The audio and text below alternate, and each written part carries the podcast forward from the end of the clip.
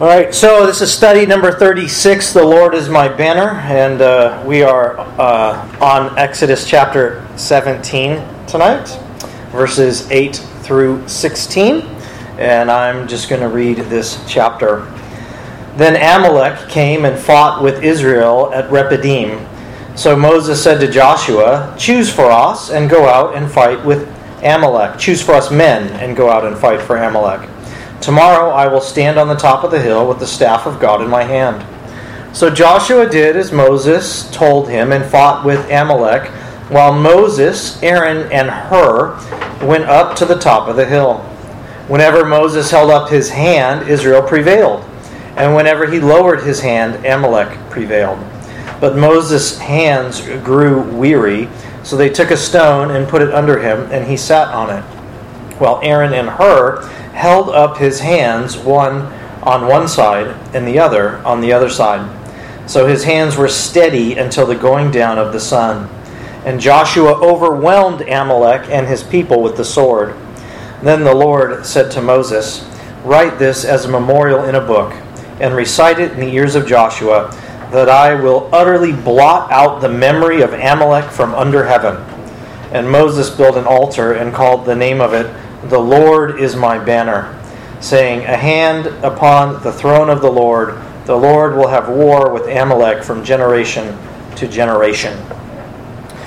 All right, so as we look at this passage, what comes right before it, because that might be a little fuzzy for us. Uh, God has been teaching us these kinds of lessons so far, Israel anyway. He's been teaching Israel that God saves. Uh, he's been teaching them not to be uh, little whiny crybabies. Uh, he's been trying to teach them to trust in their God ordained leaders, uh, that the Lord their God will guide them, the Lord their God will protect them, will provide for them, and will always be with them. Uh, but the lessons certainly continue. Uh, there was lessons about food and drink, and now lessons about uh, safety, and also just another reminder that uh, this is not going to be a, a, a peaceful process. That war is coming. And it's not just war against nations and peoples, but this cosmic war against the evil one, even against Satan himself, is not over yet. Certainly, the devil and those puny gods of Egypt were conquered in the Exodus, uh, but the people of God are not going to get off, off the hook. Their warfare is not over, and it's going to continue. And the, the Lord is teaching them that deliverance comes from the Lord Himself. And specifically in this passage, that deliverance comes from the Lord's mediator as he prays and intercedes for his people. That's the main idea that we have here this evening. So, uh, just getting into our passage, we see uh, this is the first battle that Israel faces here since they've come out of Egypt. Verse 8 Then Amalek came and fought with Israel at Rephidim. Uh, so, uh, where is this exactly? By the way, Amalek uh, they're descended from Jacob's brother Esau and, and the Edomites. That's who they are. So if you remember, there was definitely some tension, to speak, uh, just, you know, I guess that could be an understatement, but some tension between Jacob and Esau and between uh, the offspring of Jacob and the offspring of Esau. And we might think, okay, you know, that was, um, you know, over 400 years ago, 450 years ago. Uh, wouldn't they have forgotten by now? Wouldn't things have calmed down? Uh, and the answer is no. Okay? Uh, these are the, the, people's, and, and we see this today. You know, think of Hatfields and McCoys and long-lasting family feuds and and deep embedded, um, just um, well, uh, racist attitudes against Jews that have always gone throughout, you know, all all generations. Uh, these just these kinds of these kinds of enmity between people groups can last uh, generation after generation and be handed down. And so uh, we see that the, the tension continues here. And uh, they probably attacked because of where they were. Uh, Rephidim is our scholar's best guess is that it may uh, be near this really fertile oasis and area there. And the um, Amalekites are, are nomads and they kind of move around with the seasons. And so it's very possible that they're worried about their water supply and the you know the amount of grazing land for their animals and things like that. So it's not just that they hate Israel, it's that here's this massive army in the desert that is moving in organized fashion, so to speak, and their God just brought them out of Israel, um, and they don't know where they're headed. The Amalekites, they don't know. For all they know, they're going to say, "This is a nice spot, you know, uh, let's stay here," and and all of their you know sheep and goats and whatnot, and their people are going to take up all their natural resources. So um, they're probably you know pretty. They're probably pretty pretty scared and upset, and that's another reason why they probably attack. Um, this attack later is referred to as a cowardly attack. If we look at Deuteronomy chapter 25, verses 17 and 18, in reference to this attack, Deuteronomy 25, 17 and 18, we would remember what Amalek did to you on the way as you came out of Egypt, how he attacked you on the way when you were faint and weary, and cut off your tail and those who were lagging behind you and he did not fear God. And so it's a it's a cowardly attack. Basically, he they're attacking uh, from the rear, the back of the caravan, uh, the stragglers, trying to pick them off. Uh, and it's probably not that they're they're cowards, but as nomads, they probably are severely outnumbered. So it's probably uh, some wise guerrilla warfare uh, tactics, but it still would have been referred to as as cowardly instead of just coming out and, and facing them. But they knew that um, they couldn't win that way. But it would have still been a disgrace, and Israel certainly would have remembered it that way. So here we are. The Amalekites, they, they attack, uh, and it's a cowardly attack. And uh, then in verse 9, we get some, some battle uh, details here. Uh, we says so Moses said to Joshua, "Choose for us men and go out and fight with Amalek. Tomorrow I will stand on the top of the hill with the staff of God in my hand." So it seems like the battle goes on for a day or so as kind of the back of the caravan are, are getting attacked. And this is the first time uh, that we're introduced to Joshua here as the commander of the Lord's army. We know later Joshua would, after Moses died, would uh, succeed Moses and lead Israel into the promised land. And uh, what does Joshua's name mean?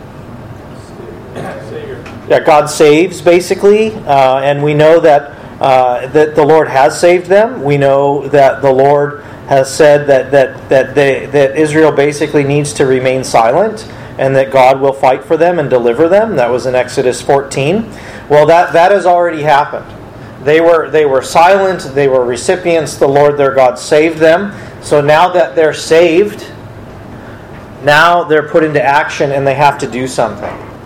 They, they, they are, are, are saved from their sins, but now they have to learn how to walk uh, as an Old Testament saint. They are being, at least those that are believers, are, are being sanctified, and they have to participate. So they're going to have to now uh, participate. The Lord is still with them, the Lord still fights for them. As we see, uh, the Lord is their, their banner. Uh, but they're they're going to have to participate and they're going to have to do something. So so this is kind of new. This is this is new to them. They're still in training here. And then we also see that the, the role of the mediator, God's role in this battle, when Moses says, Tomorrow I will stand on the top of the hill with the staff of God in my hand. So, uh, what is what staff is this? Yeah, it's the same one by which, you know, the Lord had Moses use the means to basically conquer the gods of Egypt, right? So he's going to take this staff, so this would be uh, comforting. This would, you know, strengthen Joshua's courage and the people's courage. Hey, Moses, our leader, our mediator, he's going to go on the hill and he's going to take his staff with him. Ooh, that staff. You know, I mean, kind of the expectations might actually be, I mean, what actually happened might have fallen below their expectations. They were probably expecting another uh, miraculous deliverance and, and you know curses and death and all of these things to miraculously be uh, poured out on their enemies. But again, uh, since Moses is talking about, I'm going to go up on the mountain and raise my hand, he's going to raise his hand and he's going to have his staff. Um, militarily speaking and humanly speaking, uh, is there any strategic advantage to having your leader go up on the mountain and raise a staff? No. So, again, this is telling us uh, that this is not just a battle against flesh and blood, but a spiritual conflict. Uh, Ryken, in his commentary, actually sees this battle as a, a type. And when we talk about types, we're talking about uh, shadows and hints and things that occur in the Old Testament uh, that tell us about Christ or our Christian faith in the New Testament. And uh, he says this battle is a type of Christian war, the Christian's warfare. To read that little section to you.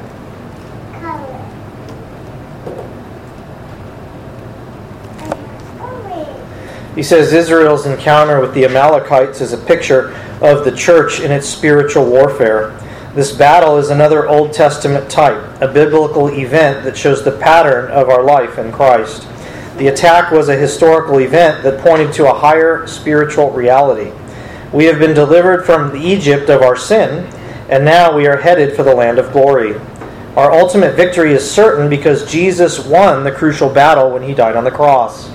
Speaking of his great enemy, the devil, and all the demons of hell, Scripture says that God, it's from Colossians 2, disarmed the rulers and authorities and put them to open shame by triumphing over them in him. So, this battle here, as Israel will be victorious, uh, is, is a picture of our battle, our spiritual battle. Uh, he, he has a quote from Spurgeon here that says, The children of Israel were not under the power of Amalek, they were free men. And so we are not under the power of sin any longer. The yoke of sin has been broken by God's grace from off our necks. And now we have to fight, not as slaves against a master, but as free men against a foe. Moses never said to the children of Israel while they were in Egypt, Go fight with Pharaoh. Not at all. It is God's work to bring us out of Egypt and make us his people. But when we are delivered from bondage, although it is God's work to help us, we must be active in our cause. Now that we are alive from the dead, we must wrestle with principalities and powers and spiritual wickedness if we are to overcome. So I, I read these quotes for us to kind of get in the mindset that you know we should see ourselves in this passage that we should see ourselves in in battle uh, as we're on our way to the promised land battling against the world the flesh and the devil and that this is a spiritual battle. Uh, and so then um, as we go here we can kind of see how this battle goes and as we see how it goes then we're going to get courage and confidence in our own battle and see you know what are our weapons? What are our weapons as we go to battle so verses 10 through 13 here, uh, we see so Joshua did as Moses told him and fought with Amalek, while Moses, Aaron, and Hur went to the top of the hill.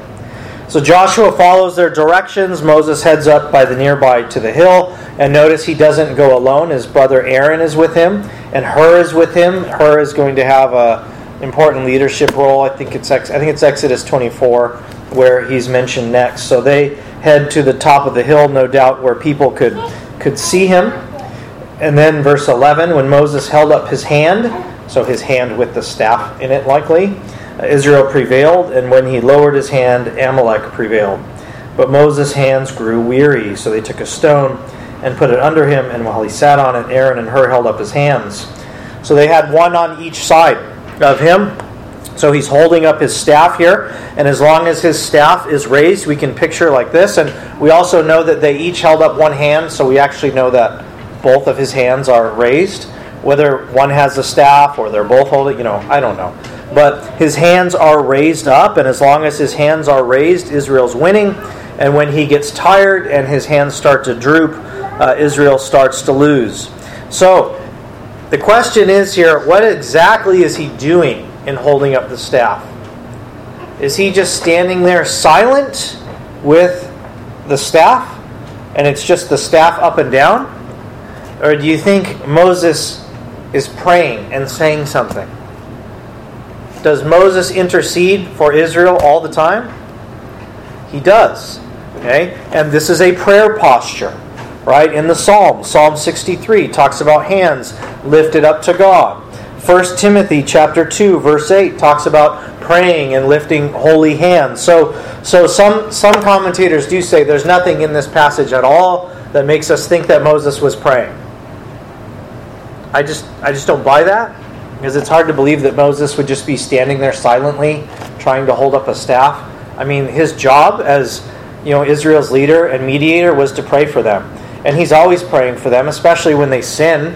You know, and the Lord says, "I'm sick of them. I'm going to start over with you." Moses reminds him of, of his promises, right, and intercedes.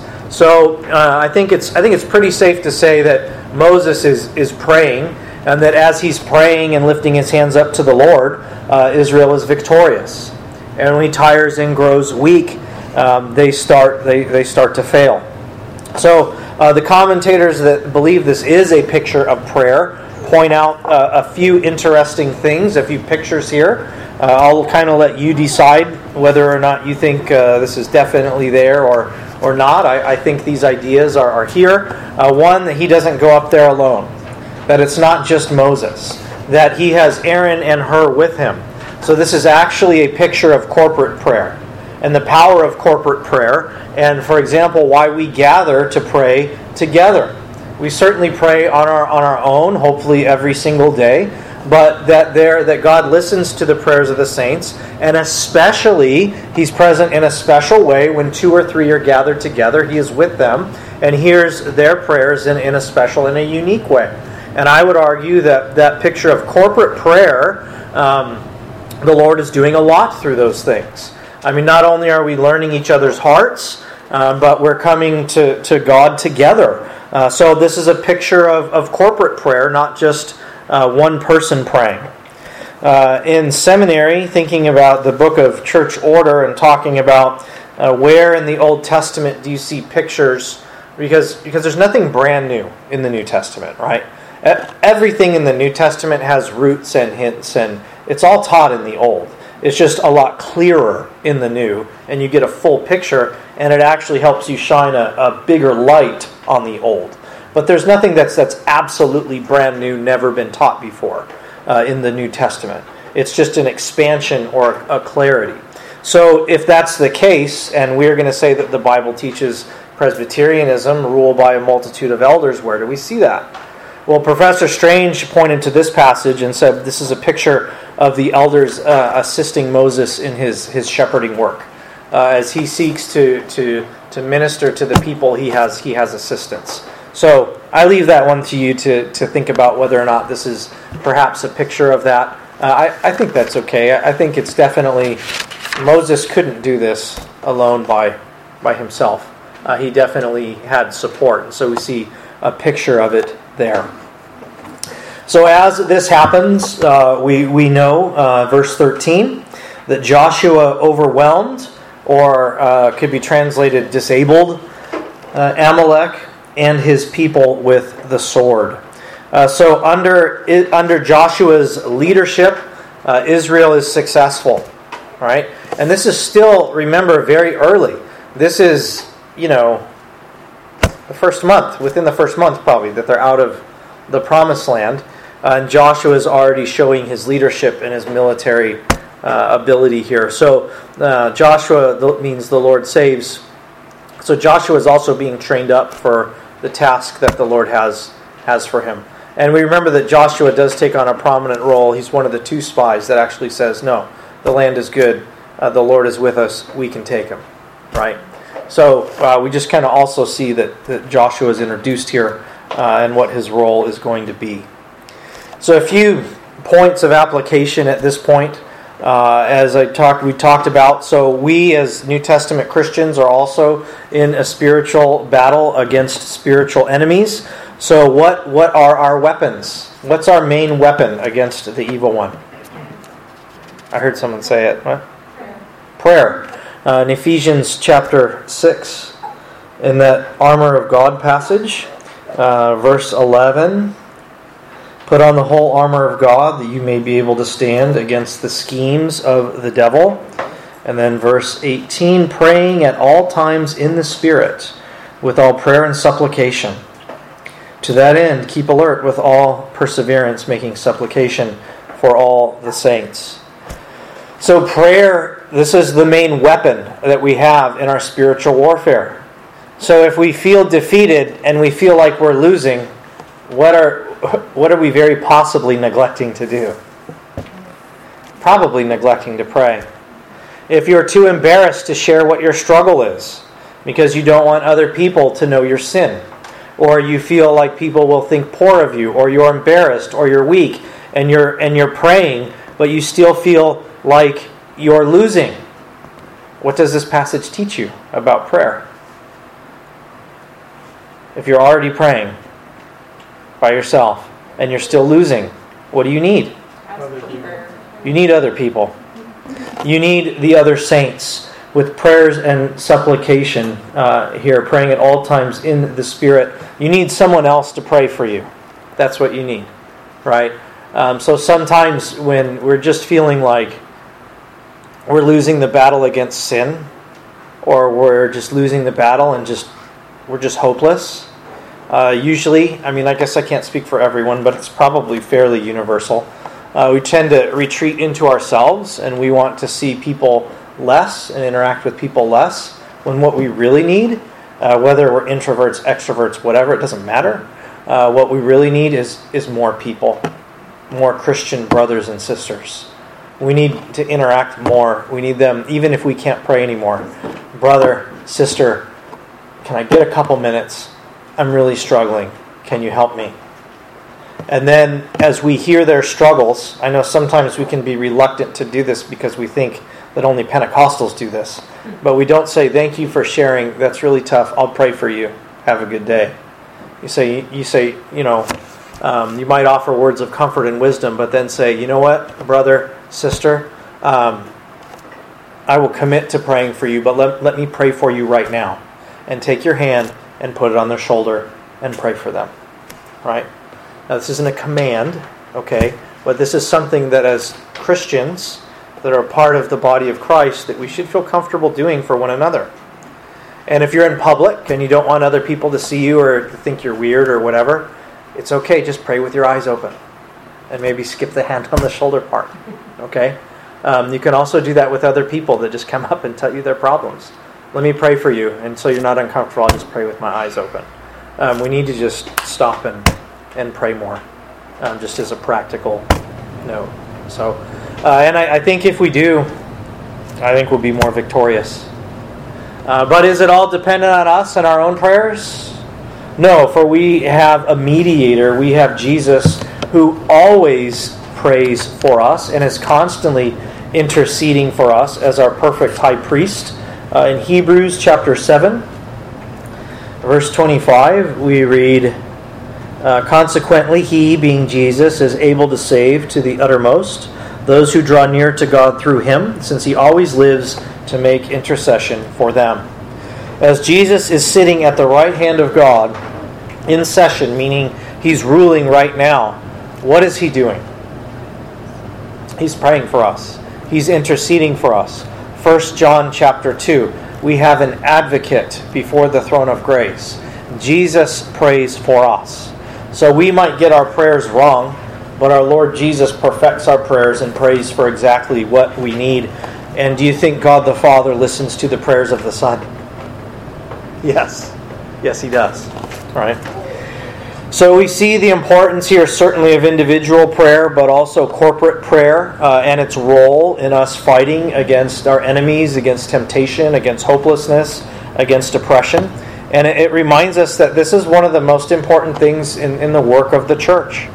Uh, we might, you know, we're going to change, you know, we're going to change a few things with our Sunday night Bible study, and Lord willing, I mean, I'm going to talk to the session this week, but I think it'd be good for us to, to do some small groups, and we're certainly going to pray for one another.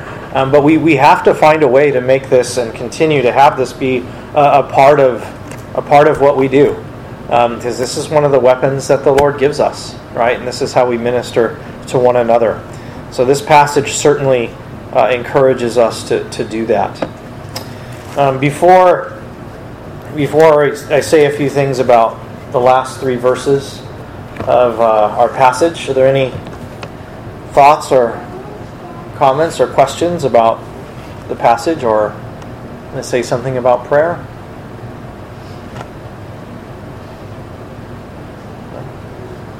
Okay. All right, well, let's take a look here at verses 14 through 16. Israel scores a great victory, and the Lord wants them to remember it. Verse 14 Then the Lord said to Moses, Write this as a memorial in a book and recite it in the ears of Joshua, that I will utterly blot out the memory of Amalek from under heaven. Now, that, if any statement, should be a statement of confidence, right? Uh, Amalek is not defeated, um, but he's going to blot them out under heaven, and he certainly wants uh, all the Israelites, but especially Joshua, uh, to, to remember this because they're going to meet they're going to meet them again, and they're going to meet them uh, very soon. And uh, essentially, they do. They meet them again in Numbers chapter 13, uh, but it doesn't go very well, and they're afraid again. And the Lord basically knows, like, listen, if I just gave them victory over Amalek, and I just promised them that I'm going to blot Amalek out, and then they're afraid in Numbers 13 when they, they meet them again, uh, they're just not ready they're not ready to start the conquest yet. Uh, they won't be successful. They'll fold under battle. And so as a result, they get 38 more years of training in the wilderness. Um, eventually, they do get blotted out, but it still takes uh, quite a while. Uh, one of my favorite stories is uh, 1 Samuel chapter 15 when Saul goes to battle. Um, you know, the, Amalek, the Amalekites are still a thorn in the side of Israel and uh, he's basically instructed Samuel's instructed to kill them all and all their livestock and whatnot. And uh, Samuel, the prophet, shows up, and this is one of my favorite lines in all of Scripture. And he says, "What is this bleating of sheep that I hear in my ears?"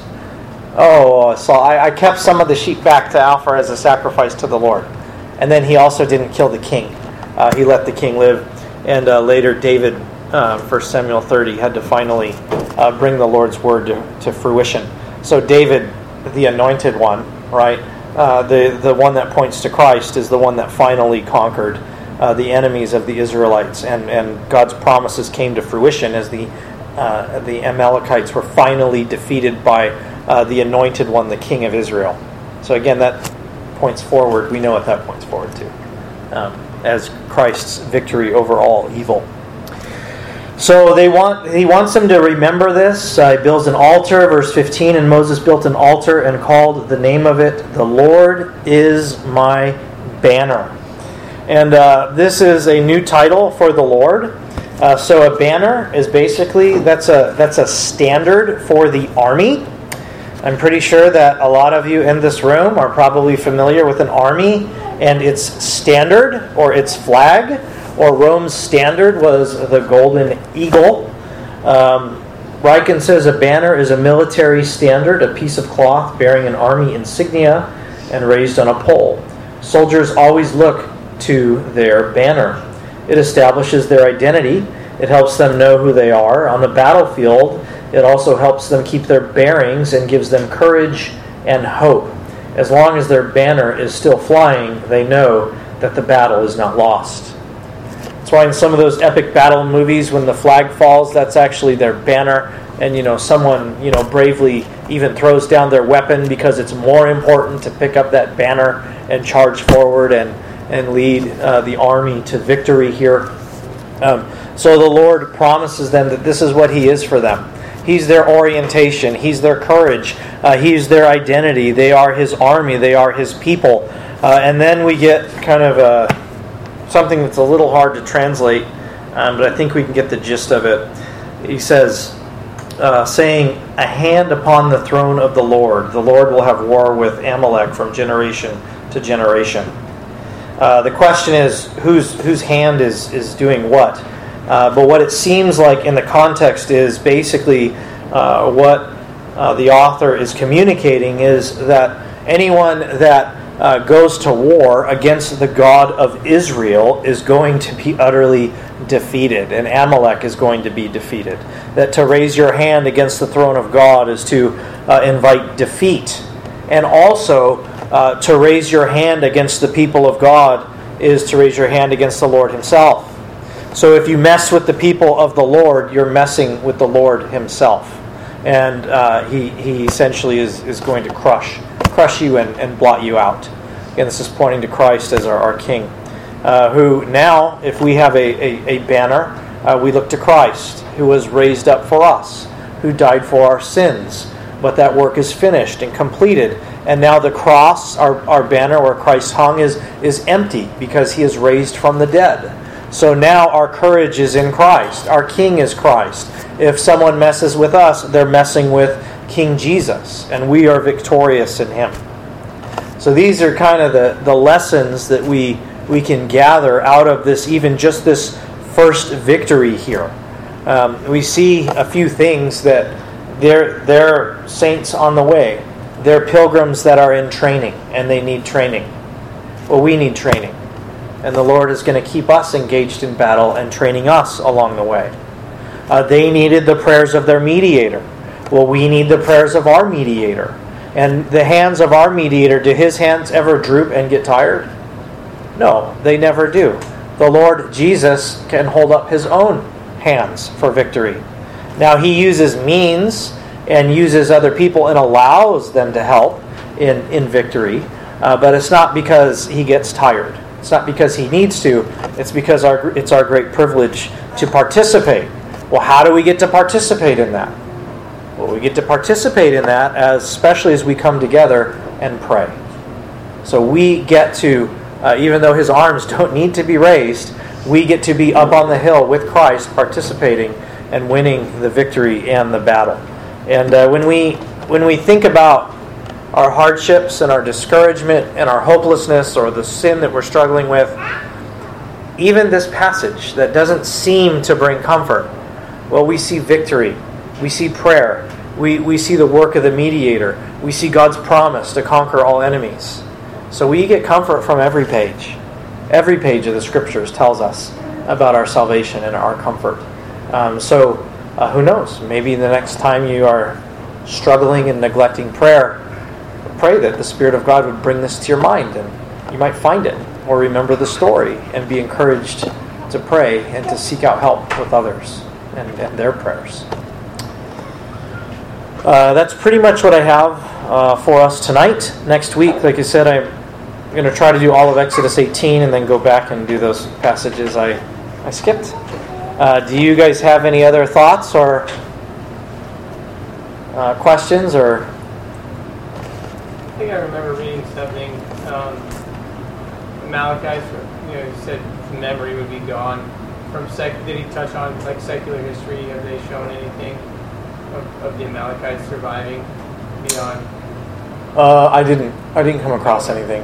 Yeah. So that I remember. That's something I wanted to. Yeah. And, you know, if they're completely blotted out, um, sure, that could mean that every single one of them has died. It could. But it also could mean that they were scattered and never had any more power ever again. I mean, the Bible leaves room. That's also complete and utter defeat and destruction. So, yeah. Anything else? I remember crucifixion talking about the obliteration of the mind. Oh, did He was saying that he was using a true way of, you know, Christian God being barbaric. Oh, okay. Yeah, I'd like to ask people to say, "Oh, look, you see your God as a murderous tyrant." Well, what what's he? You know, they're trying to kill his people. What what's an almighty, good, promise-keeping God supposed to do? I mean, just let them off. Well, then he's not truthful or he's not almighty. You know, I mean, I don't. Of course, we look at it with the eyes of faith, but that's probably what I would say is, well, what do you what do you think the Lord should have done? You know, if you were the Lord and people were killing your sons and daughters, what would you do? Put them in prison and rehabilitate them? I guess that's maybe I went too far. Maybe I don't know. Anything else? Yeah. Back, back to on prayer, Jesus prayed in his greatest time need in the garden. And I, I, think, I don't think any of us as sinners could ever pray like he did. There's two times where um, angelic beings come to our Lord's aid. Uh, it's in, in after the temptation narrative uh, in in the wilderness, and they come and strengthen him in the garden. Yeah. So, yeah. So our Lord, according to his humanity, did need the strength of the Spirit and encouragement from the Lord, for sure. Anything else? All right, well, that concludes the study portion of our time. Do we have